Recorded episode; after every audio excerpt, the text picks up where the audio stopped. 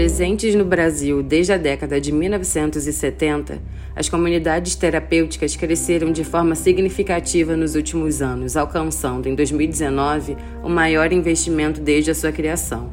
560 milhões de reais foram registrados em repasses do Estado para essas organizações privadas. Assim, as CTs representam o maior investimento do governo federal para o tratamento do uso nocivo de drogas. Contudo, um estudo realizado pelo Centro de Estudos de Segurança e Cidadania revela que o dinheiro público investido nessas instituições financia atividades que prescrevem abstinência, isolamento social imposição religiosa como tratamento para o vício em drogas. Paula Napoleão, doutorando em Sociologia e Antropologia pela UFRJ, é uma das pesquisadoras de Imposição da Fé como Política Pública, as comunidades terapêuticas no Rio de Janeiro. A coautora do estudo inédito é convidada de hoje deste podcast especial do jornal O Dia e quem conduz a conversa são os jornalistas Karina Petrenko e André Oliveira. Primeiro, queria agradecer a oportunidade de estar aqui, né, nesse espaço. Acho super importante que a gente esteja debatendo esse tema, um tema muito atual e que poucos setores né, da sociedade é, estão assim dispostos a falar sobre isso. É, e para começar explicando né, o que, que é, é, o que, que são as comunidades terapêuticas, é, são centros né, que propõem um tratamento, entre aspas, é, para usuários problemáticos de drogas e esse tratamento ele é baseado em três pilares: a disciplina, a espiritualidade e o trabalho. Né? Então, a partir do momento que aquele indivíduo é, entra numa comunidade terapêutica, né, é, ele segue uma rotina né, de atividades, uma rotina é, com horários fixos para diversas atividades, dentre elas atividades religiosas. Né? Então, um dos pilares das comunidades terapêuticas é justamente o que eles chamam de espiritualidade, que na prática é, é, são essas, essas atividades religiosas que, para que esse tratamento né, que eles propõem surta efeito, é necessário que esse indivíduo ele tenha aderência a essas atividades. Então, é necessário que ele participe é, de, toda, de toda essa rotina para que é, esse tratamento tenha efeito e o centro né, da, das comunidades terapêuticas, o objetivo, digamos assim, é uma espécie de reforma moral né, do indivíduo. Então, para que ele cesse o uso de drogas, e é importante também é, mencionar isso, é, as comunidades terapêuticas elas se pautam na abstinência total. Né? Então, para que o indivíduo é, inicie esse tratamento, ele precisa cessar imediatamente o uso de drogas. Né? Então, é, o objetivo é que ele tenha, é que seja feita essa espécie de reforma moral e que toda a vida pregressa dele seja deixada do lado de fora, fique do lado de fora. Né? Então, esses espaços eles se pautam também no isolamento social. Então, a partir do momento em que ele inicia né, a estadia na comunidade terapêutica, ele precisa cessar o contato com familiares e com amigos, pelo menos pelos primeiros meses, né? E isso pode variar, é, dependendo da comunidade total, pode ser mais. É, então, esses espaços eles têm, é, têm sido alçados é, atualmente no Brasil como a principal política pública, têm sido alçados ao patamar de política pública, apesar de serem instituições privadas e religiosas, né? Então, elas têm sido a principal aposta do governo federal, especialmente do governo federal, mas não só dele, a principal aposta para tratar de, dessa temática de política de drogas. Eu queria até saber até que ponto esse tratamento das ICTs ele é benéfico, com essas restrições de visitas e uso de celular, por exemplo. Isso não acabaria, talvez, impulsionando o dependente a voltar para as drogas? É, o, a questão do uso de drogas em si é uma questão muito complexa. Né? A gente costuma falar que para que uma pessoa ela, ela inicie qualquer tratamento é, para o uso de drogas, para o uso problemático de drogas, a ela precisam ser ofertadas inúmeras possibilidades, porque cada pessoa, é, cada organismo é de uma forma, é, tem todo um contexto que deve ser analisado na vida dessa pessoa. Então, não há uma receita de bolo para dizer é, qual a melhor abordagem e o que funciona. O que se sabe em termos de evidências científicas, né, e aí a gente falando especificamente sobre as comunidades terapêuticas, é que não há no Brasil evidências científicas que comprovem que esse seja um método de, de abordagem é, que funcione. Né? Então, é, a gente não pode apostar todas as fichas em uma política pública que não tem comprovação científica. Né? E essa questão do isolamento e da abstinência total não é uma abordagem que funciona para todos. Né? E uma política pública ela não pode ser excludente. Então, quando a gente fala de comunidades terapêuticas, a gente está falando muitas vezes de uma abordagem que é excludente, porque ela está justamente impedindo que pessoas que não conseguem ou não desejam cessar abruptamente o uso de drogas consigam tratamento. É, então, há pessoas que não vão conseguir naquele momento. E elas podem desejar futuramente cessar completamente o uso de drogas. Mas naquele momento, na vida daquela pessoa, elas não têm esse desejo ou elas não conseguem. Né? Então, a gente fala que é um, um, uma abordagem excludente justamente porque não serve para muitas pessoas. E a gente não pode ter esse filtro, a gente não pode impedir que uma pessoa tenha acesso a um tratamento se ela não consegue é, cessar o uso de drogas. Né? Então, quando a gente fala em, em, política pública, a gente precisa pensar em inúmeras possibilidades é, que abarquem a complexidade que o uso de drogas exige. Quando a gente fala de uso de drogas, a gente está falando de uma questão complexa que envolve inúmeras outras questões da vida daquele indivíduo. Então, a gente está falando de moradia, a gente está falando de renda, a gente está falando de trabalho. Né? Então, a gente precisa olhar para a trajetória desse indivíduo a partir de diversos outros aspectos, considerando as outras vulnerabilidades na qual esse indivíduo está inserido. E é muito importante pessoas que, que têm né, acesso às comunidades terapêuticas, que acessam esses locais, é, são pessoas vulneráveis que muitas vezes é, estão em situações, inclusive em situação de rua, né, pessoas pobres, pessoas negras, é, e a essas pessoas é, tem sido dada essa, essa abordagem, tem sido oferecido esse tipo de, entre aspas, né, tratamento como a única forma né, a única forma possível de tratar é, o uso problemático de drogas. Esses usuários eles têm diversos outros problemas, né? Alguns até chegam a apresentar outras comorbidades clínicas e mentais. É, esses CTs, é, as pessoas que trabalham lá, que, eles têm algum preparo para lidar com as comorbidades diferentes do, do, do vício? É, e, por exemplo, é, como eles podem ajudar em, em, caso de outras urgências, assim, por exemplo, já foi constatado algum tipo de óbito no, em alguns CTs, alguma coisa desse tipo? E como as CTs agem nesse, nesses casos?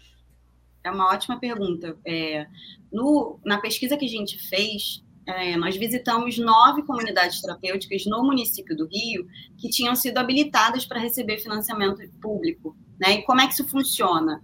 É, o Estado, ou o município, ou o governo federal é, eles lançam editais de chamamento público, né, para que essas organizações se inscrevam nesses editais e, caso cumpram os requisitos, que isso varia, os editais variam, mas é, elas, se elas cumprirem alguns requisitos é, que estão nesses editais, elas têm acesso a esse financiamento público e o Estado ele firma um contrato com essas entidades, né, com essas entidades privadas. É, e a partir do momento, falando especificamente do município do Rio, a partir do momento em que essas, essas é, comunidades terapêuticas se inscrevem né, a concorrer é, para esses editais, para receber essa verba pública, elas precisam ter dois documentos. O primeiro é o alvará da vigilância sanitária e o segundo é o certificado do Conselho Municipal sobre Drogas. Né? Nesses documentos, há alguns pré-requisitos que elas precisam cumprir. Um deles é a presença de uma equipe técnica, né?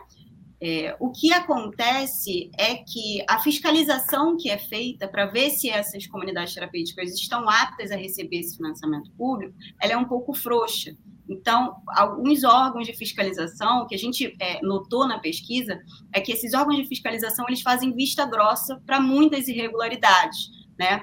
É, e uma das questões é justamente essa presença da equipe técnica, que, em tese, devia ser uma presença rotineira, né, que devia ser de um acompanhamento muito próximo daquele indivíduo que está passando por esse, é, pelo que eles chamam de acolhimento.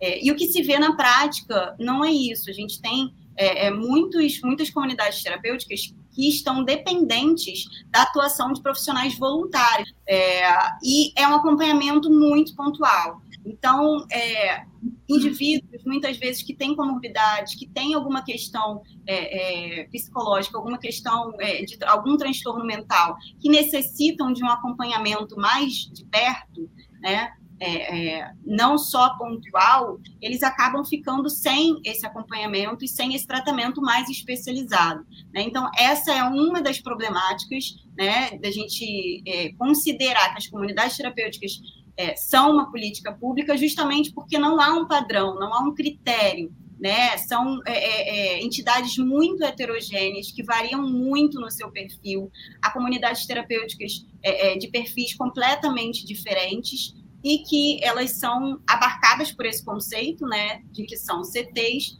é, só que esse conceito, na verdade, ele é muito elástico. Né? Então, diversas instituições acabam se enquadrando nessa denominação de comunidades terapêuticas, e o que a gente tem hoje é uma completa falta de, de padronização né, desses serviços, que seriam serviços de promoção à saúde, né, como, como elas são é, oficialmente chamadas, digamos assim.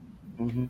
Então, para a gente esclarecer, assim, Paula, é, qual é a diferença entre o, a comunidade terapêutica e um centro de atendimento psicossocial, né, o CAP? É, quando a gente fala é, da necessidade de investir na rede de atenção psicossocial, que fazem parte da RAPS, é justamente porque os equipamentos da RAPS, eles têm um preparo e eles têm essa visão, digamos, mais completa, mais multidisciplinar sobre aquele indivíduo, né? Então, o tratamento que é provido no, num CAPS-AD, ele não é igual ao que é oferecido numa comunidade terapêutica, obviamente. Né? A gente até tem CAPs que têm internação, que são os CAPs do tipo 3, os CAPs ADs do tipo 3, é, mas são, são propostas completamente diferentes, né? especialmente se a gente considerar que os CAPs ADs eles se pautam numa abordagem de redução de danos. É justamente essa visão né, sobre o uso de drogas que é, propõe que o indivíduo tenha é, autonomia né, sobre o seu tratamento, que a ele sejam ofertadas escolhas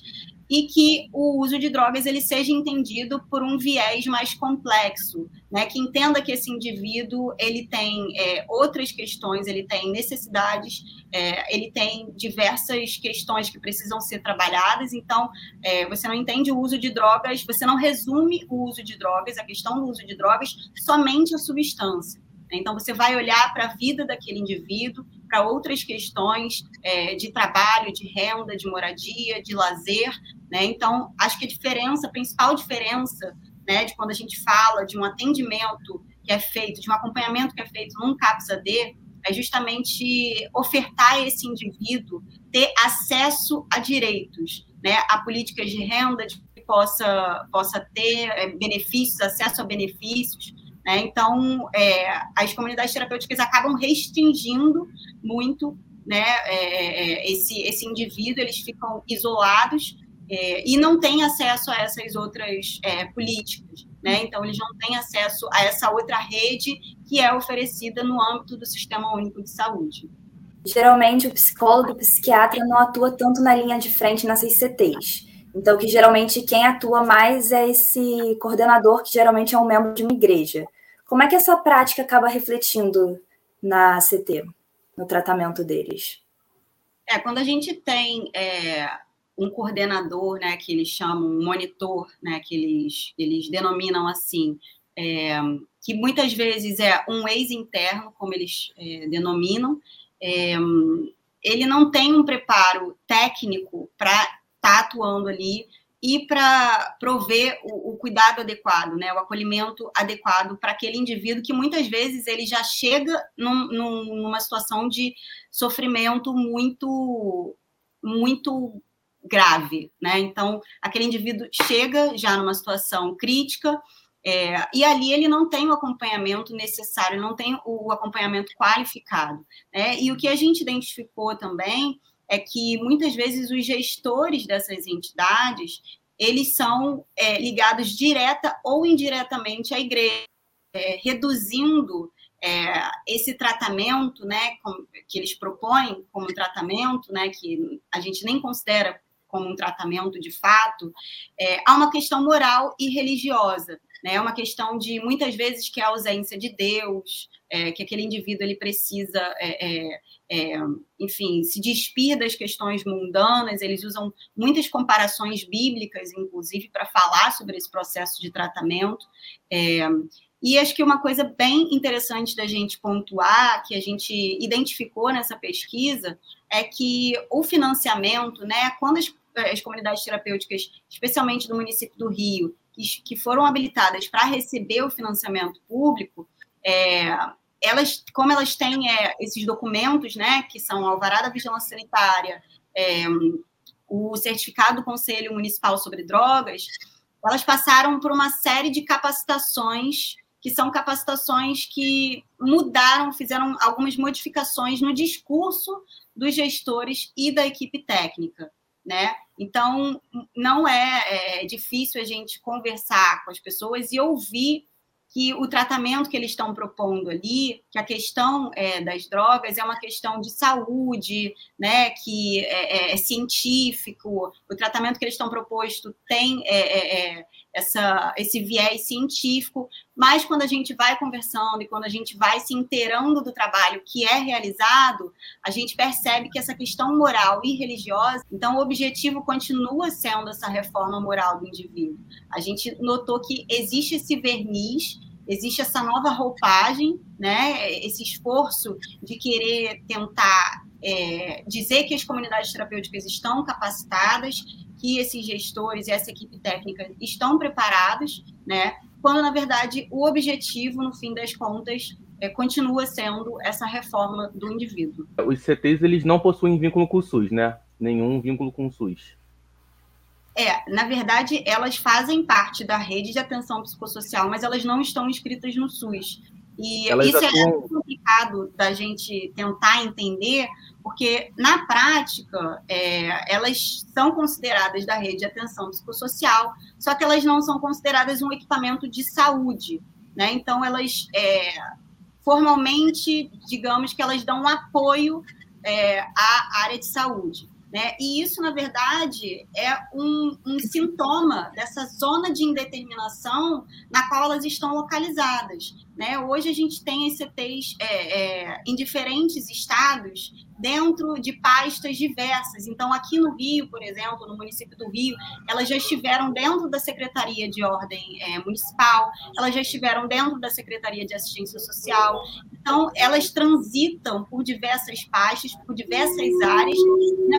e, na verdade, demonstra como muitas vezes nem as próprias CTs têm clareza sobre o serviço que elas estão oferecendo. Né? Muitas vezes, é, quando a gente conversa com os gestores, com a equipe técnica, a gente percebe que há ainda uma certa dificuldade de localizar esses, é, é, o que seriam equipamentos, né, que não podem ser considerados assim, mas de localizar esse e de é, qualificar, né, de conceituar o que, que é esse serviço, o que, que elas propõem de fato, porque realmente não há uma padronização do que é oferecido nesses espaços né, elas é, estão respondendo, elas estão dentro da lei, teoricamente, né, mas a gente sabe que, além da legislação, da normativa, né, é a qual essas, essas entidades respondem, ser frouxa, a fiscalização também é muito leniente. Né? Então, uma série de irregularidades, como, por exemplo, o acolhimento fora da faixa etária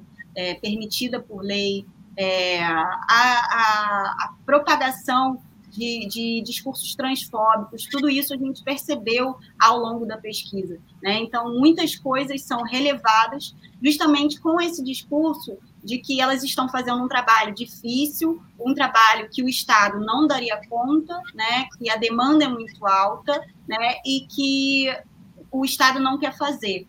Né? Então, acho que a gente precisa pontuar também elas existem, elas estão ganhando força, ganhando esse espaço todo, porque o Estado tem permitido, né? É o Estado que é responsável pelo, pela política de drogas e ele precisa chamar essa responsabilidade para si, né? E não relegar a entidades privadas e religiosas que são muito problemáticas e que não possuem padrão ou qualquer embasamento científico. Pois é, é, você diz na pesquisa que o, as CTs elas vêm recebendo incentivo do governo nos últimos anos. Enquanto isso, a gente viu, a gente vê pela, por aí, a gente vê pelos dados que o SUS e as RAPs, né, o sistema de saúde público no geral, ele vem, ele vem tomando prejuízo, né, ele vem perdendo recursos ao longo desses últimos anos. Então, é, quem são os maiores beneficiados? Por que, que isso está ocorrendo, né, agora? E quem são os maiores beneficiados desse, dessa mudança de, de verba, por assim dizer? É, o financiamento para as comunidades terapêuticas ele não começou na gestão Bolsonaro, né? É também interessante a gente pontuar isso.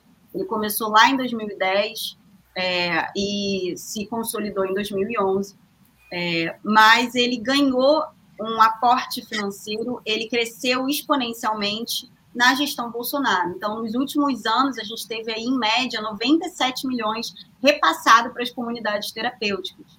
Né? Antes a gente tinha uma média de 40 milhões e hoje a gente tem 97 milhões, essa média.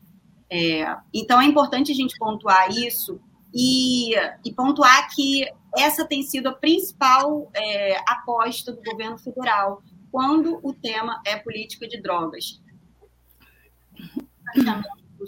Então não é por acaso. Né? As duas coisas estão ocorrendo de maneira concomitante. A gente tem, por um lado, um aporte de verbas muito grande e nunca antes experimentado, né, para essas entidades privadas religiosas, sobretudo evangélicos pentecostais, e por outro lado a gente tem o sucateamento desses equipamentos, especialmente da rede de atenção psicossocial, né, o sucateamento desses equipamentos que é, é, estão é, preparados, né, e tem uma série de, de questões que precisam é, ser vistas, ser é, é, enfim, solucionadas aí em termos de demanda, que a demanda é muito grande, a gente sabe, né? Tem uma série de, de questões, mas isso não pode servir como justificativa para a gente tirar dinheiro, né? Da gente é, sucatear esses espaços, esses equipamentos e terceirizar, né? Essa responsabilidade de lidar com o uso problemático de drogas. Né? Então, é importante que a gente pontue que as duas coisas estão ocorrendo é, concomitantemente, e o contexto é esse, de sucateamento de equipamentos da rede de atenção psicossocial para essa área de, de uso problemático de drogas. Então, é, assim, é importante pontuar, ah. rapidinho, Serena, é importante pontuar, então, que o governo federal ele está tirando dinheiro do, do, do, do sistema de saúde é, sistema de saúde pública, né, e apostando num, num sistema, numa metodologia que não tem base científica, é isso? As CTs elas são financiadas através de editais, né? É, mas o que a gente pode afirmar é que houve uma diminuição de repasses de verbas para a rede de atenção psicossocial é, e o, o, o, aumento de repasse, né, o aumento desses editais, da verba que é destinada para as CTs através desses editais. Né? Então, é importante que a gente tenha essas duas perspectivas, porque a gente não pode afirmar que está sendo tirado necessariamente de um lugar e indo para outro, metodologicamente não seria correto, mas a gente pode avaliar, sim, que há uma diminuição desses repasses que seriam feitos é, para a rede de atenção psicossocial é, e para esses equipamentos, né, que, que atendem é, pessoas que fazem uso problemático de drogas, e, concomitantemente a isso, é, o aporte de verbas para as comunidades terapêuticas tem crescido exponencialmente nos últimos anos. É, Paula, eu queria saber se tem algum dado da porcentagem de pessoas que foram internadas nessas CTs que conseguem sair, se livrar do vício e voltar a viver a vida normalmente sóbrios é, acho que a, a, uma das grandes questões também quando a gente fala de comunidades terapêuticas é que o governo tem transformado isso, tem alçado as CTs ao patamar de política pública sem qualquer contrapartida. Né? Então, a gente não tem dados consistentes, a gente não tem é, esse retorno, digamos assim, que quando a gente fala de política pública é necessário que tenha essa devolutiva né? É, a gente não tem isso para as comunidades terapêuticas, então a gente não tem ideia de como isso é mensurado, a gente não tem ideia é, se esse dado é feito na prática, a gente sabe que isso não, é, não existe, elas não fazem esse, esse acompanhamento. É, há comunidades terapêuticas que vão dizer, né, ah, 60% das pessoas é, que entram aqui, elas é, deixam de fazer o uso de drogas. Mas a gente não sabe como isso é medido, não é um dado que a gente sabe, por exemplo, qual metodologia que é utilizada. Então, é com base nisso que a gente fala que não há comprovação científica de que essa metodologia seja ideal e funcione, né? que ela seja comprovadamente eficaz é, como uma abordagem para o uso problemático de drogas. Então, a gente não tem qualquer contrapartida é, dessas entidades em relação a, a essa questão de quantas pessoas cessaram o uso de drogas, que é o que é proposto né, nesse tipo de abordagem de, de abstinência. É, então, isso em termos de política pública é inaceitável. É inaceitável que a gente esteja é, destinando tamanha verba né, é, pública para essas entidades e não haja qualquer contrapartida sobre o trabalho que é realizado ali, tanto em termos de resultado, quanto em termos de acompanhamento do que, que é realizado, como o trabalho é feito, é, quantas pessoas estão fazendo acompanhamento dentro da rede de atenção psicossocial. Então, há uma, uma, uma falta de padronização que só deixa as coisas mais problemáticas quando a gente está falando de política pública. É, eu também queria saber se existe um perfil para ser aceito nessas comunidades terapêuticas, se é feita uma triagem e se existe quem fica de fora dela e por quê. É, como eu mencionei, as CTs são muito diversas, né? É, algumas CTs que a gente visitou, elas realmente fazem essa triagem, né? Nós visitamos é, uma em específico que falava que não aceitava pessoas que tivessem ligação com o tráfico de drogas, porque entendiam que, ao inserir essas pessoas no convívio de outras que não tinham qualquer ligação, é, isso poderia ser uma influência ruim, né? É, e, enfim, um serviço que se propõe de portas abertas, que atende, sobretudo, população, uma população é, em, em, situação de extrema vulnerabilidade social, ela não pode ter é, um critério para acolher as pessoas, né? Então, se é uma política pública, a gente precisa de fato é, é acolher as pessoas e não fazer distinção em quem a gente está aceitando ou não. Mas isso varia muito, né? A gente não tem como dizer que todas as CTs fazem essa triagem, porque na verdade não são todas, né? É, em algumas a gente identificou esse tipo de discurso, mas, novamente, isso indica falta de padronização, isso indica falta de, de uma metodologia de trabalho consistente, né? E até dificulta da gente é, é, se posicionar e, e, depende muito do perfil da CT, depende de uma série de questões como é, qual a, a, a, a, filiação religiosa, né? Essa, por exemplo, que a gente visitou, que tinha essa triagem, era de uma filiação adventista, então eram muito rígidos, tinham uma rotina muito rígida, é, isso varia muito também. Tem CTs que têm uma rotina mais rígida, outras mais flexíveis, é, outras que têm mais atividades que aquele é, é interno precisa cumprir, outras que têm menos. Então, até para a gente fazer uma afirmação de que é feita uma triagem ou não é feita, é complicado porque elas são muito diversas é, e justamente dificulta da gente fazer um diagnóstico fechado sobre as comunidades terapêuticas, para além de que é, isso de, de, de, tanta indeterminação, né, de tão ambíguas que elas são, é, isso não pode ser uma, uma política pública. Eu queria saber um pouco mais, Paula, sobre a fiscalização, né? É, durante as visitas foi visto que a vigilância sanitária atuava como parceira é, mais como parceiro do que como fiscalizadora. É, quais eram as ilegalidades que eram apontadas ali? É, quando a gente fala que a atuação da vigilância né, e do próprio Conselho Municipal sobre Drogas, é, elas têm um caráter de parceria, é justamente apontando que muitas irregularidades eram deixadas de lado, eram é, para essas irregularidades eram feita vista era feito vista grossa, né? É, justamente com essa noção de que, pelo menos, elas estavam realizando um trabalho que muita gente é, se negava a realizar e que o Estado não daria conta da demanda, né, da demanda crescente de pessoas que fazem uso problemático de drogas, a conta de acolher essas pessoas. Né? Então, a gente entende que um órgão de fiscalização, né, ele não pode simplesmente orientar e ignorar diversas questões, diversas irregularidades. Né? A gente chegou a presenciar comunidades terapêuticas com fogão a lenha, né? que é uma coisa assim, a OMS desaconselha fortemente a usar para uma série de questões de saúde, né, há comparações né, de que a, a, ingestão dessa, dessa fumaça do fogão a lenha equivale a diversos maços de cigarro por dia. É, acolhimento fora da faixa etária, a gente encontrou idosos né, que, teoricamente, não poderiam ser acolhidos por essas entidades, mas eram acolhidos e que estavam ali há muito tempo, né, e o tempo máximo de acolhimento é de nove meses, em média, é, nas CTs. Muitas pessoas estavam há muito mais tempo né, do que nove meses, é, e uma série de, de discursos de é, violência de gênero, como transfobia, né? A gente visitou uma CT na qual o pastor, né, que era o gestor também é, da comunidade terapêutica, afirmou que recebeu uma, uma mulher trans e que tinha conseguido convencê-la de que ela, na verdade, era um homem, né? E aí tinha conseguido fazê-la entender que, na verdade, ela era um homem que precisava usar roupas masculinas e tinha conseguido reverter a mudança de nome social. Então, ela tinha conseguido tirar uma nova é, é, identidade e ele conseguiu reverter e tirou uma nova identidade com o nome masculino.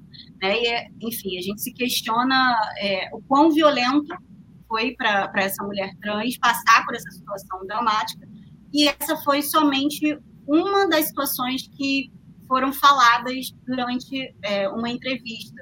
A gente também se questiona quantas mais violações estão acontecendo nesses espaços, que se baseiam, sobretudo, numa moral religiosa cristã, né, que entende que é, há pessoas é, corretas, há pessoas que não vivem de acordo com os preceitos religiosos que eles acreditam. Então, a gente se pergunta quantas mais violências estão sendo reproduzidas nesses espaços e que para essas violências é, é feito vista justamente porque está no cerne das comunidades terapêuticas esse tipo de funcionamento, né? essa lógica cristã, é, e que tem sido considerada como uma política pública e que isso tem sido considerado um tratamento. Né? E a gente coloca muitas aspas, justamente porque a gente entende que o uso de drogas é uma questão de saúde, é uma questão complexa que precisa ser encarada de acordo com essa complexidade. A gente não pode reduzir o uso problemático de drogas à substância, né, ao uso da droga em si. Tem inúmeras outras questões. Essas pessoas é, é, estão em sofrimento psíquico muitas vezes muito grande, né, já passaram por uma série de violências é, na sua vida. É, então, a gente não pode considerar isso como uma política pública tendo em vista todos esses, esses abusos, né, essas infrações, é, por que, que não há uma punitividade com mais vigor em cima das, das comunidades terapêuticas? Assim, como, por exemplo, é, não sei, decretar o fechamento de uma unidade, por exemplo, já teve algum caso desse tipo, por parte da fiscalização, da vigilância? É, a gente tem alguns casos, inclusive uma que a gente visitou, ela tinha sido interditada, né, pelo Ministério Público anos atrás, e aí o gestor, ele inclusive na época foi preso, teve é, reportagem né, em, veículos de grande circulação, justamente porque ele acolhia adolescentes, que era uma coisa é, proibida por lei na época, acho que foi em 2015, se eu não me engano, é, e uma série de outras irregularidades, é, tinha superlotação, as pessoas dormiam na varanda, é, e aí ele recebeu a visita num dia, ele foi preso, no, no, dia seguinte, acho que ele pagou fiança ou algo do tipo, e ele recebeu a visita da vigilância sanitária, né? E ao invés da vigilância sanitária fechar esse espaço, decretar né, que não tem condições de continuar funcionando, é, a vigilância sanitária fez algumas recomendações, apontou mudanças que ele devia fazer no trabalho, e aí foi moldando esse serviço que até hoje não é o ideal, que continua é, com irregularidades, só que dessa vez com um discurso de que ele modernizou o trabalho, né? Então isso foi uma outra coisa que outro ponto fundamental que a gente identificou na pesquisa. Essas entidades elas passaram por esse processo de modernização, né? Então elas modernizaram é, o discurso, modernizaram é, é, é, é a, a sua fala né, para mostrar que elas sofreram mudanças, mas na prática o que a gente vê é, é ainda a reprodução dessas práticas violadoras de direitos.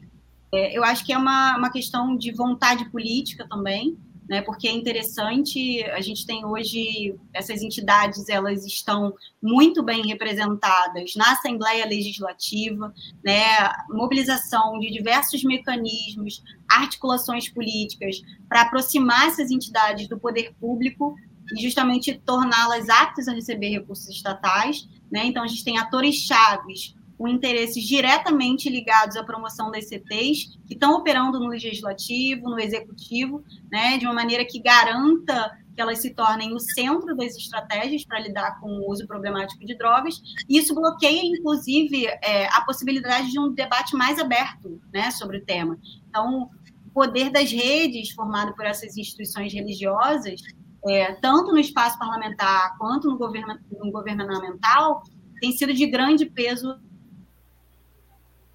é, em prol dessa ascensão né, do modelo de internação para a reforma moral desses indivíduos pobres, sobretudo negros, que fazem uso de substâncias psicoativas. É, foi visto na pesquisa que alguns é, desses coordenadores, desses monitores, eles receitavam remédios que muitas vezes eram remédios de tarja preta e eles não tinham nenhum tipo de preparo para para receitar esse remédio. Como é que como é que era feita essa compra de remédios? Já que é um remédio que precisa de receita, e a receita é feita por um médico, um psiquiatra. Como é que era feita essa facilitação? Existe uma facilitação? Como é que, como é que era isso? A atuação, né, o acompanhamento médico que é feito é, nesses espaços, ele é muito pontual e, sobretudo, dependente de pessoas voluntárias, né? Não é incomum que a gente é, chegue nas comunidades terapêuticas e o atendimento psiquiátrico ele seja de 15 em 15 dias, uma vez por mês, e aí o comum é que os gestores levem, os gestores ou a equipe técnica, ou mesmo o monitor, é, leve as pessoas que estão acolhidas e que precisam desse acompanhamento psiquiátrico no médico, que muitas vezes é amigo, é parceiro do gestor, é, que faz esse trabalho voluntário para atender aquelas pessoas, né? Então ali a gente tem, né, a renovação da receita, o acesso a esses medicamentos. É, teoricamente, esses medicamentos ficam é, é, gestores e com alguém da equipe técnica. Né? E o que a gente vê é que muitas vezes eles são administrados é, em pontos que, de repente, a pessoa tem alguma crise de abstinência ou alguma questão do tipo, é, isso seria proibido, né, porque as CTs elas não são, não são clínicas, elas não, não têm obrigatoriedade, na verdade, de ter um médico né, dentro da CT ali todos os dias, é, justamente porque elas não são equipamentos de saúde. Então, o próprio enquadramento legal das CTs abre essa brecha, né, dá essa, essa possibilidade de elas não terem é, uma pessoa, é, um médico ali fazendo esse acompanhamento, é, e faz com que essas situações aconteçam também, né? De, de administração de remédios de tarja preta para acalmar os indivíduos que às vezes estão em alguma crise de abstinência ou estão é, com crise de ansiedade ou coisas do tipo, é, e sem qualquer supervisão, sem qualquer controle né? Isso a gente ouviu ao longo da pesquisa, né? Foram relatos, né? Tudo, tudo isso que, que a gente está relatando, que a gente relatou no relatório, é, tá, foi falado, enfim, a gente tem é, aspas das pessoas, foi baseado em entrevistas. E não há qualquer constrangimento, sabe, das pessoas, porque de fato eles acreditam que aquele trabalho que é feito é eficaz, é efetivo, é correto e é um, um, uma questão de social, né? É um serviço que eles estão prestando para o Estado e muitas vezes sendo o correto porque acreditam no trabalho que fazem. A pesquisa de vocês aborda, faz um alerta aqui para as verbas milionárias que essas CTs ah, angariam. É, eu só queria saber, assim, é, no final das contas, quem são os maiores beneficiados por essas verbas milionárias? os gestores né, que, que estão à frente desse trabalho que é realizado nas CTs, é, eles estão muito bem articulados, e eu falo especificamente da realidade do município do Rio, que foi o recorte da pesquisa, né? Eles estão muito bem articulados. Então, hoje a gente tem é, comissões na, na, na, Assembleia Legislativa do Rio é, em defesa né, da, da, da, das comunidades terapêuticas. A gente tem toda é, uma instância, né, mecanismos de articulação é, dentro do, do governo estadual, dentro do governo municipal, secretarias, é, coordenadorias que foram criadas com esse intuito de fortalecer CTs, é, e isso com certeza é, tem a ver com o, o, o, os evangélicos e, e, toda essa, essa, essa articulação política que usa a religião como mote, né, que está ligada a esses interesses políticos, religiosos escusos. Né? A gente teve, é, na gestão passada, o Marcelo Crivella, é, um bispo que estava à frente de uma, de uma instituição não só né, é, simbólico, mas econômico. Então, todas essas figuras, todos esses atores detêm um poder econômico, um poder simbólico muito grande, né, é, um poder moral também, né, de, enfim, a gente sabe que esses discursos tocam e movem muita gente, então tudo isso está interligado, e a gente sabe que as CTs têm sido utilizadas nesse sentido, né? E isso tem a ver também com a forma como a gente encara o uso problemático de drogas, né? De uma maneira é, é, moral, de uma maneira completamente moralizante, né? De entender que aquele indivíduo que faz uso, que tem um uso problemático, ele precisa ser reformado, ele tem alguma falha. Então, é, acho que é uma questão bem complexa, mas eu acho que tem a ver com esses interesses econômicos, né, com capital também financeiro, com o capital político, né, que envolve as comunidades terapêuticas e que, em um contexto de eleições, como a gente está vivendo agora, é, torna urgente a gente debater esse tema. Né? Então, poucas entidades, poucas organizações estão querendo falar sobre isso, porque é um tema complicado, né? e uma vez que há tamanho é, é, é montante de verbas sendo destinadas a essas instituições, é difícil é, retroceder, digamos assim, né? é difícil é, desfazer é, isso, sobretudo quando a gente está falando de um contexto, de um país né, que tem a questão cristã muito forte, e que as pessoas realmente têm essa visão, elas podem encontrar salvação né, desse mal, entre aspas, através da religião. Então, é, é difícil a gente falar sobre esse tema é, e fazer as pessoas compreenderem que é uma questão de saúde pública e que isso não pode ser transformado numa política pública, é, porque entidades privadas têm seus interesses, né, sobretudo é, entidades religiosas, e que não há qualquer parâmetro para que isso seja considerado uma política pública. Obrigada, Paula. Vamos ficando por aqui. Queria agradecer a sua participação. Obrigada, gente.